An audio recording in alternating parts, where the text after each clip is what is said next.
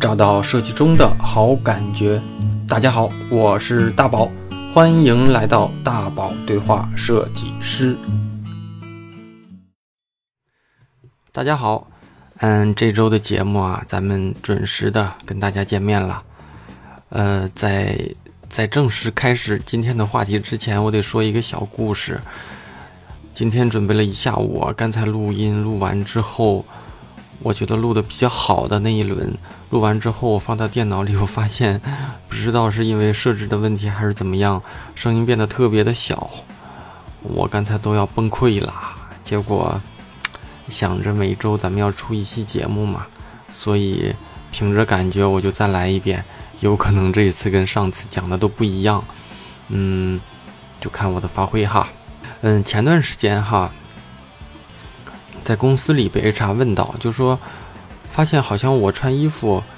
都穿黑色衣服啊，然后我就笑了，说了一下，就就也没有为什么，可能就是习惯了啊。他还说我这这种穿衣风格是小扎风格。嗯，今天呢，其实想跟大家聊一聊，就是设计师应该怎么穿的更像个设计师。嗯，只是我个人的观点，呃，大家听听就好。就是在很早以前。可能是在去年啊，去年年初还是前年的时候，我写过一篇文章，叫《为什么大部分设计师都喜欢穿黑色衣服》。嗯，这篇文章哈，有有有有印象的小伙伴可能应该看过。我可以来聊一聊当时写这篇文章里面的一些内容。嗯，去年嗯写这篇文章之前，其实是看过梁文道老师在他的出版的这个《我读二》里面。收录了一篇文章，标题就叫《设计师为什么都喜欢穿黑色》。那书里面呢，他还说，呃，发现了一个有趣的现象，就是大部分这种全球时尚的这个服装走秀结束之后啊，一堆模特就会扎堆的从台后走到台前，对吧？然后大家鼓掌示意，然后来迎接最后今天晚上的这个主角，也就是这个服装这一系列服装的设计者——服装设计师。这个时候你会发现，这个服装设计师，我们我们大部分看到的这个服装设计师走出来的时候呢，他的穿衣品味跟时尚一点都不相关，嗯，跟他设计的那些花里胡哨的衣服也一点都不相关，他自己好像就没有看着那么时尚。然后我们最熟悉的这个乔治阿玛尼，嗯，能够看到他的照片呀，找到他在镜头里的样子，基本上都是一个黑色 T 恤。啊，其他的服装设计师也很多，无非就是黑衬衫，嗯，黑黑西装，或者是呃跟黑色 T 恤差不多的这种比较简单的衣服，甚至好多建筑设计师、平面设计师好像也是这样的打扮。最后呢，为了补他这个脑洞，然后他也专门读了一本书，找了一本书来读，那个中文翻译过来就是为什么建筑设计师都喜欢穿黑色。嗯，这本书的作者呀。其实也是一个挺有趣的人，他就是发现这个有趣的现象之后啊，他在全球找了一百来位设计师、建筑设计师，然后给他们写信，然后请他们说出自己穿黑色衣服的理由，啊，然后把设计师给他们的回复啊集结整理成书。咱们中国也有有一名比较有名的设计师的这个回复被整理在书里面，就是那个知名的建筑设计大师艾薇薇。他给的那个理由也是相当的文艺啊，叫什么呢？他说他穿黑色的衣服的理由是为了要在世间消失，消失我也不知道是什么意思。嗯，如果你仔细的思考下来，其实还真是这样，就是很多我们之前知道的服装设计师或者是一些大师级的人物啊，穿黑色的还真挺多的。嗯，比方刚才提到的这个乔治阿玛尼跟艾薇薇。还有日本的这个著名的服装设计师山本耀司，这个潮人老大爷，只穿自己设计的黑色服装，而且他一直固执的用黑色。他说自己，他说自己选用黑色是因为黑色是个特别有态度的颜色。他说黑色是颜色的尽头，而且黑色代表了什么呢？代表了我不烦你，你他妈也别烦我，对吧？这是他自己的解释啊。嗯，还有这个美籍的天才华人服装设计师叫王大仁。嗯，我我知道这个人的时候，是因为他跟 H&M 做的那个设计师联名款火爆全球的的时候，嗯，让这个 H&M 这种平民快时尚服装品牌变得跟苹果一样排长龙，排了好几好，好像一两天才能买得到。他出席的时候，也基本上都一袭黑衣服，比较运动式的这种黑色衣服，套头衫、牛仔裤好像。然后我们都知道的平面设计大师袁岩在，他虽然没有在公开场合说为什么自己喜欢穿黑，但是在他的专访里面或者一些文章里面，他倒是喜欢承认了自己喜欢穿黑这么一个事实啊。好像嗯，我出于好奇，我在网上找他的一些照片相关的这些，嗯，找得到的照片里面，还真找不到。黑色之外，他穿别的颜色衣服的照片，还有咱们全世界，在全世界应该都知道的这个乔布斯啊，他最喜欢的这个经典的黑色套头衫。其实往下列举啊，能列举出很多设计师相关的这个跟黑色或者跟穿衣有关的这个故事。但我今天不是想说设计师必须得穿黑色才牛逼啊，才专业，一点都不是啊。我其实觉得。毕竟世界上牛逼的人、牛逼的设计师那么多，从技术上来看，执拗的穿某一款颜色的人，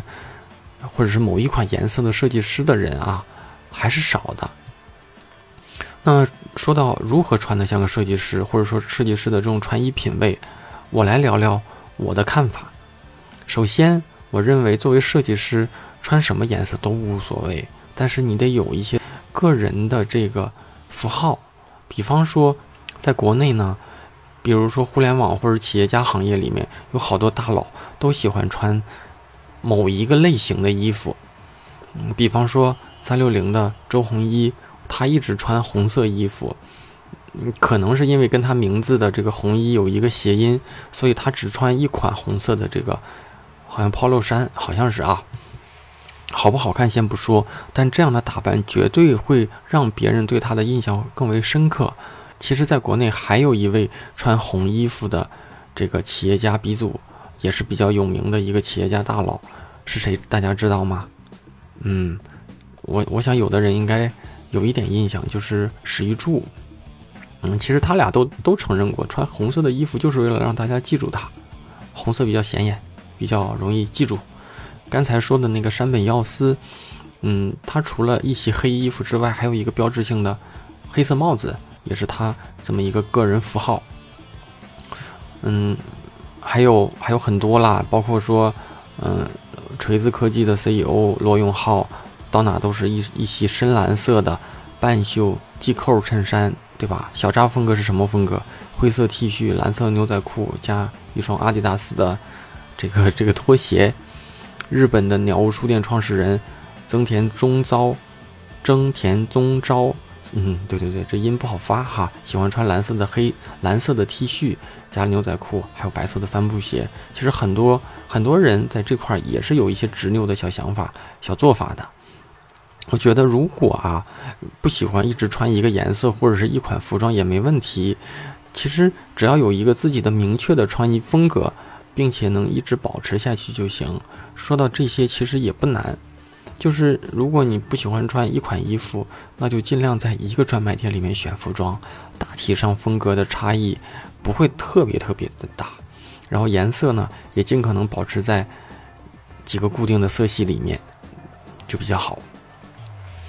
嗯，如果说设计师里面推荐哪个服装品牌，嗯，我可以我想到的啊，我想到的一个在国内最近近些年来比较火的一个性冷淡的服装品牌。不是，不是无印良品啊，是速写，不便宜，但是确实它有它自己的这个这个服装特质，而且很容易让人辨识度辨识出来，这是比较有设计师理念的一个品牌。感兴趣的小伙伴也可以去看一看，嗯，可以去尝试一下哈。第二呢，就是我觉得应该尽量穿的简洁一些，因为这样的更新成本就会低很多。什么意思呢？其实就是。当你喜欢某个款式的服装的时候啊，可能保不齐你过几年之后，你觉得这个衣服不错，你还想再买几件，或者再买，再买一件，再买几件，对吧？这样简单不复杂的款式被买到的概率，或者是买到相当就是款式差不多的概率就会大一些。而且相对而言，简单的服装啊，在几年之内，即便它看起来不会很流行，但是它起码不会太过时，而且有时候特别有有这种时代特征的服装。在某个年代里，它可能比较流行，比较比较有设计师这种追逐流行的风格。但是几年之后，可能别的风格也会流行起来，那你这样的风格可能就会有过时的风险。其实再看看我们之前提到的几个设计大师，他们虽然对自己的服装，呃，有有有一些有一些要求啊，但是都不会为了装点自己是设计师而去装点，让这个衣服啊或者让这种打扮变得特别的复杂。第三呢，就是。如果说不能保证，就像乔布斯、像扎克伯格这样一年四季都穿一样款式的衣服，那就尽量让四季款式的差异化小一点儿，这个就比较容易理解了啊。春夏秋冬的衣服看起来风格统一一些啊，颜色统一一些啊，我觉得这就不用多说了。就我再说说我自己啊，为什么喜欢穿黑色的理由。被别人问到之后，我说我习惯了。后来在写这篇，就是在写之前那篇文章的时候，我我还真正的就是仔细的思考过这个问题，就问过我自己，就是为什么呢？首先，我觉得黑色是一个相对来说安全的颜色。就当别人知道我身份的时候，别人知道你是设计师的时候啊，他会从你的外形、从你的谈吐、从你的审美里，对你会有一个初步的预期，对吧？如果你的这种外外在展示和对方的预期，呃，相符合倒是还好。如果要是这种相相反的话，他可能就会对你的专业能力的预期有一些打折。作为设计师呢，也会经常的开会呀、约见客户啊，所以你可以穿得很平淡，但不能穿错。我选黑色呢，就是因为不太希望别人通过外形、外貌来对我的第一印象有一些误判，有一些打折的评判吧。再就是。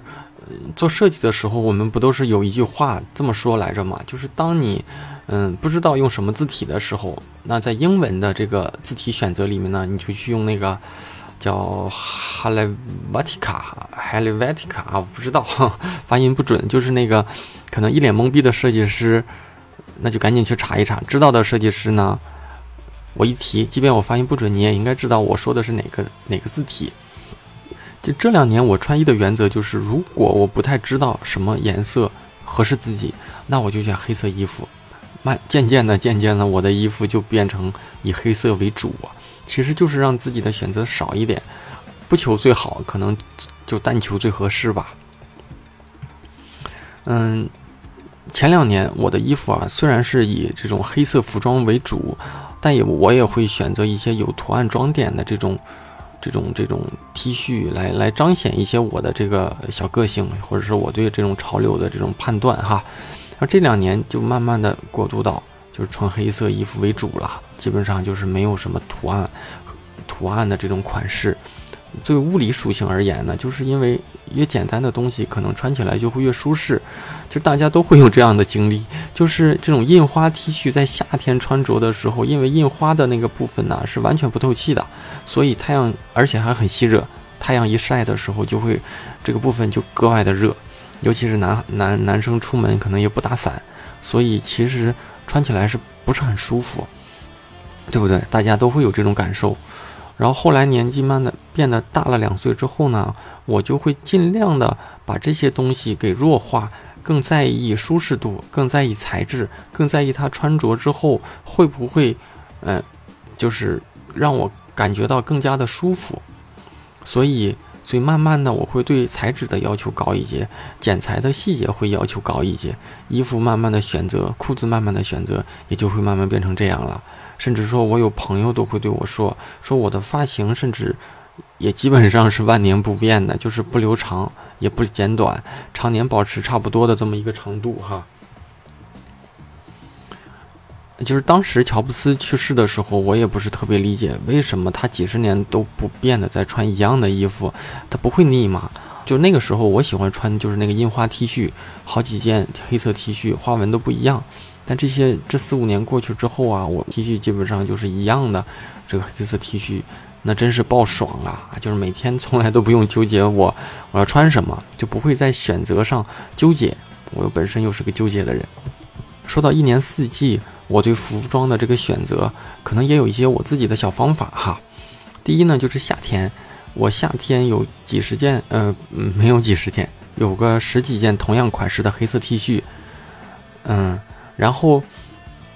春秋呢，在北京因为时间比较短，我基本上会穿长袖的黑色衬衫，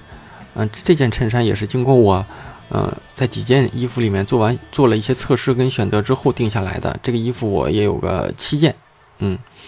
冬天呢，我对外套啊也会有有几个固定的款式，然后我会保证每一个外套都有两件以上，嗯，在买衣服呢，错。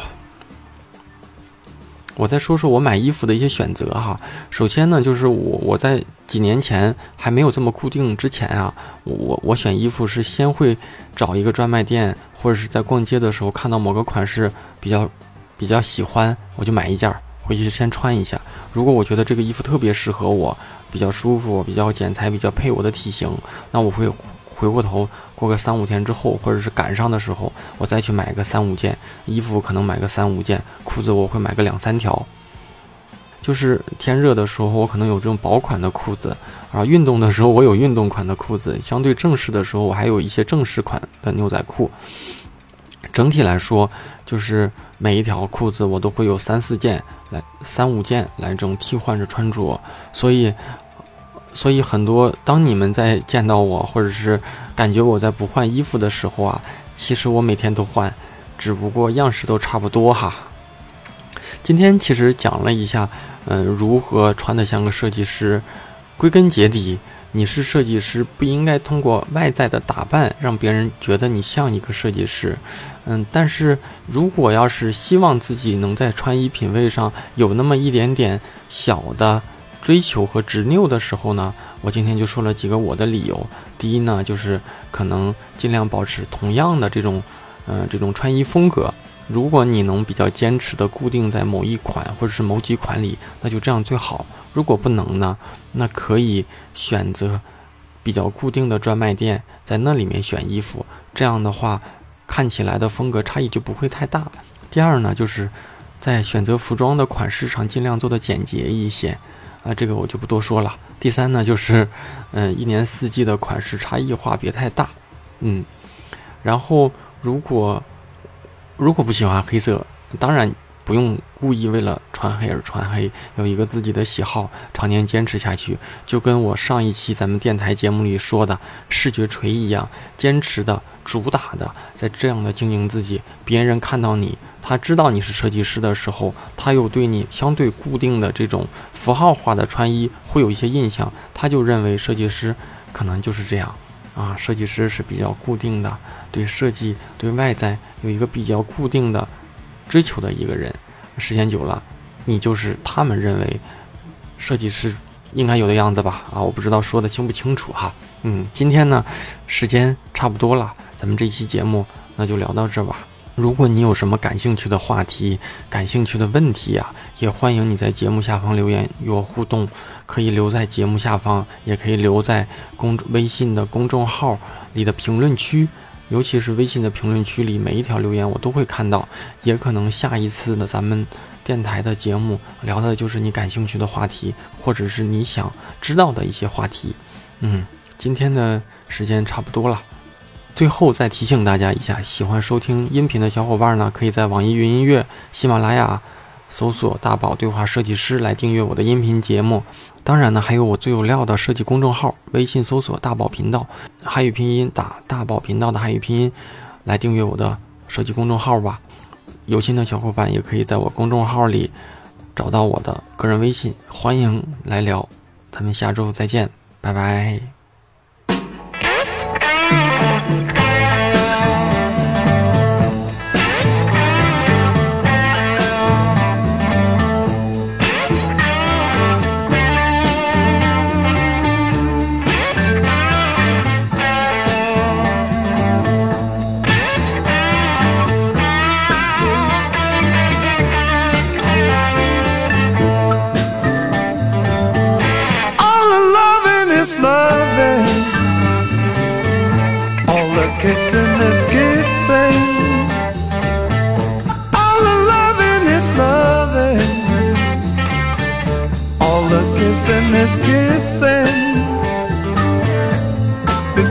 I met you, baby,